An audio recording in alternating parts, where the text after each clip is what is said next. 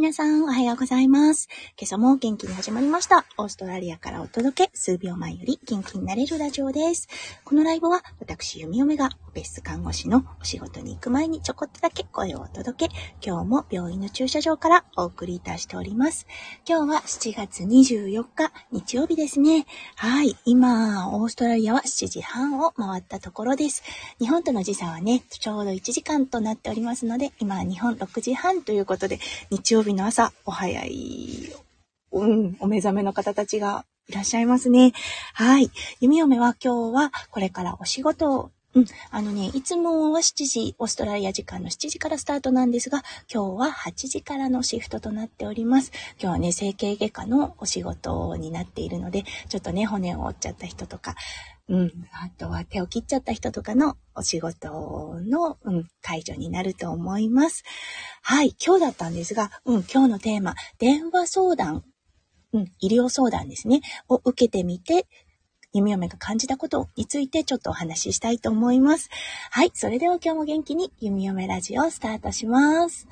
はい。数日前の配信でね、あの、息子くんが、そう、先生に見てもらわなければいけないような状態になったんですね。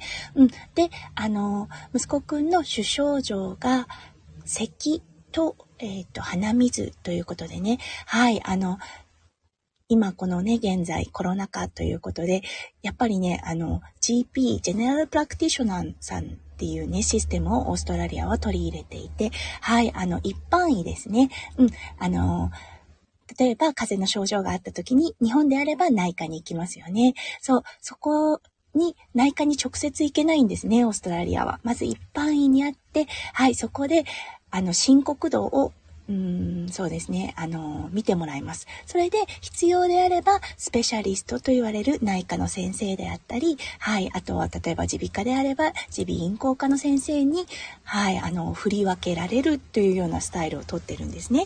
そう。そして、今回のね、息子くん、お熱はなかったんですが、咳と鼻水があるということで、はい、あの、この電話医療診断を受けてくださいって言われたんですね。センターには、うん、あの、その先生がいるセンターには来ないでくださいって言われたんです。はい。うん、あの、弓嫁は初めてだったんですね。日本はどうなんでしょうね。もしかするとこのコロナ禍で、やっぱりこのテレ、テレヘルスってオーストラリアでは言うんですが、あの電話医療相談電話医療診断って言った方がいいかもしれないですね。うん。が、あの、やっぱり、進んだんですよね。そう。それでね、あの、いい点悪い点あるなって思ったんです。いい点は、すごくすごく、あの、便利っていうことですね。はい。うん。これはもう一重に、やっぱりね、GP、あの、一般医だったんですが、今予約がほとんど取れないような状態になってます。そう、息子くんも、あの、小さい頃からね、通、通っているというか、あの、定期的にお医者様のあの、なんて言うんでしょうね。成長の過程を見てもらうっていうシステムがあるんですね。それは、えっと、3ヶ月、6ヶ月、1歳、2歳、3歳というような感じで進んでいくんですが、はい、その先生に見てもらおうと思ったんですが、なんと予約が1週間後という形になってたんですね。いやいやいやって思って、いや、2週間も待ってられないなと思ったんですね。で、その、いつも通っている、あの、一般院のところの他の先生も見てみたんですが、皆さん同様に最初の、うんと、予約ができますよっていうのが1週間後、もしくは10日後というような状態になっていました。うわ、これはと思って、はい、今まで行ったことのないところに電話をしてみたんですね。そうしたところそこで、あの、テレヘルスが取り入れられているということで、これを利用してみました。うん。そして、なんとその日に予約取れたんですね。そう。だから、あ、すごく便利とは思ったんですよね。そう。しかも、あの、電話をして30分以内でその予約が取れたので、はい、もうすぐね、あの、息子くんの症状を伝えて、そこからの指示っていうのが入ったんですよね。うん。とても便利です。はい、あの、ただ、これ、デメリットという点では、あの、やっぱりね、医療、弓嫁は看護師なので、患者さんを見て判断するっていうのが大きいんですよね。そう。あの、例えばね、もうほんと第一印象からなんですけれども、弓嫁の麻酔看護室に運ばれてきた患者さんを見て、その患者さんの表情でいろんなことを汲み取るという作業をしてるんですね。そう、それが全くできない。うん。あの、もしかすると、テレヘルス、あの、電話だけではなく、テレビ電話なのかなって思ってたんですね。そう、その、うんデメリットを解消するために。いや、そうではなかったんですよね。本当にただの電話口っていう形で、うん、あの、まず表情、うん、ね、あと顔色等が全く見れない。そしてね、もう一つのデメリット、触診ですよね。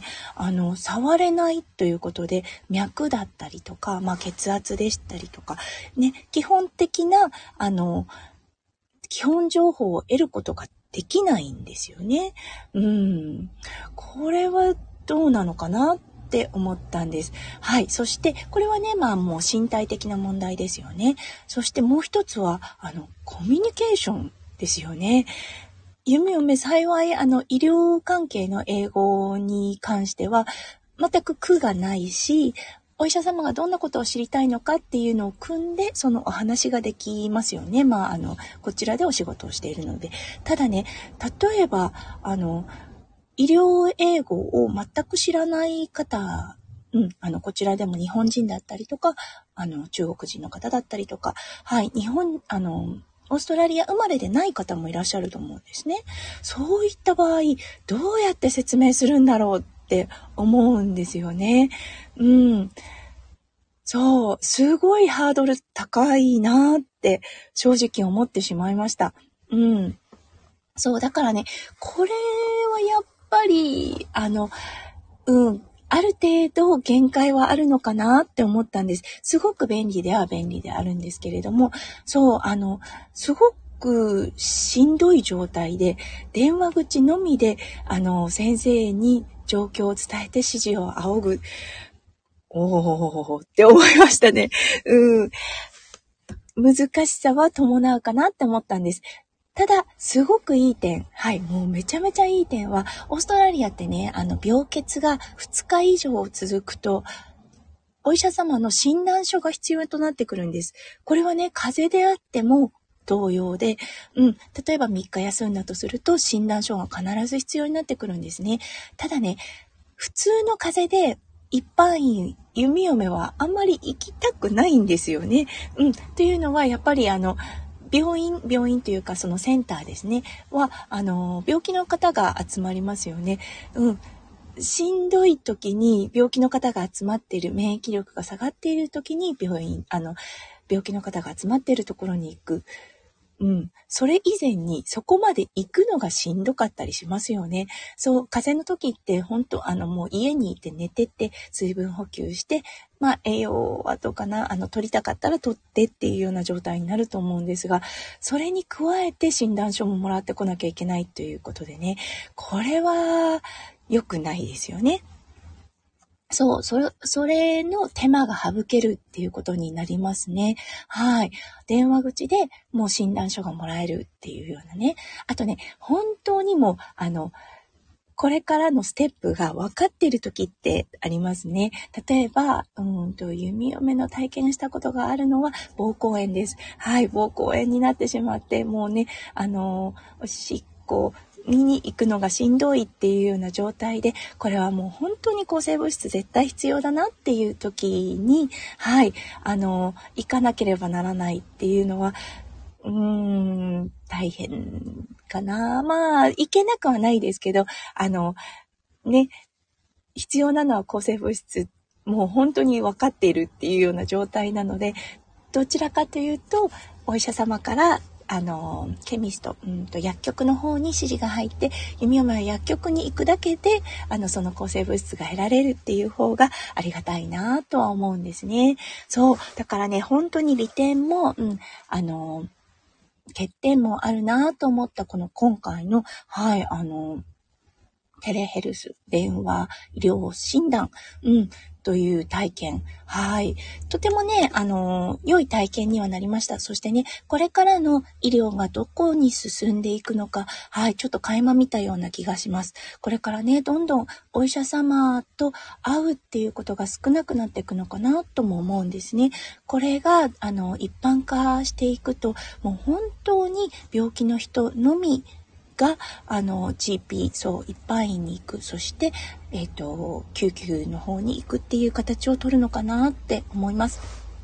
お医者様のね、ほんと今、あの、うん、うん、一般医不足しています。はい。なのでね、お医者様の、あの、労力っていうのも軽減されて、うん、すごくいいかなって思います。はい。今ね、あの、残念ながらオーストラリア医療崩壊が起きているような状態です。この一般医の、一般医のね、あの、予約が取れないっていうのもその現象の一つだと思います。